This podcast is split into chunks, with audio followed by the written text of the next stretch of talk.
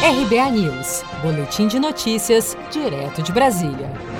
Senado aprova em primeiro turno PEC que adia eleições para 15 e 29 de novembro deste ano. O Senado Federal aprovou nesta terça-feira, 23 de junho, a proposta de emenda à Constituição, PEC, que adia as eleições municipais deste ano em razão da pandemia do novo coronavírus. O texto votado em sessão remota foi aprovado por 67 votos a 8 no primeiro turno e por 64 votos a 7 no segundo turno. Agora a PEC segue para a Câmara dos Deputados. O adiamento das eleições tem sido discutido pelo Congresso Nacional, pelo Tribunal Superior Eleitoral e por especialistas nos últimos meses. O senador Everton Rocha, relator da PEC, ressaltou que a maior preocupação é com a saúde da população e não com os aspectos políticos. A PEC que eu estou relatando, ela trata sobre adiamento de eleição. Então é sobre esse tema que eu me debrucei, sobre esse tema que eu me dediquei. Então aqui não se trata de uma decisão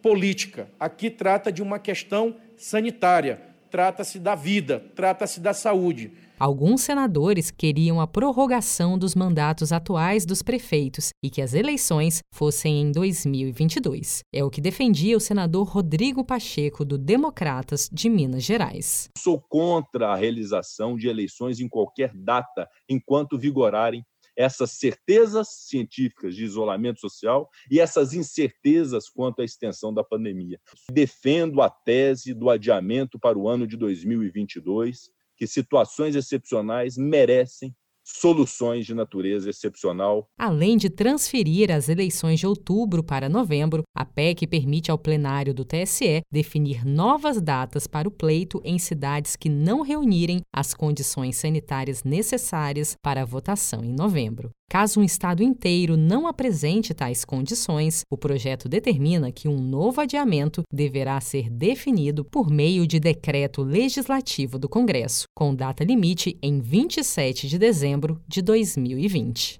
Seja para conquistar sonhos ou estar seguro em caso de imprevistos, conte com a poupança do Sicredi. A gente trabalha para cuidar de você, da sua família e proteger as suas conquistas. Se puder, comece a poupar hoje mesmo. Procure a agência Sicredi mais próxima e abra sua poupança. Sicredi, gente que coopera cresce.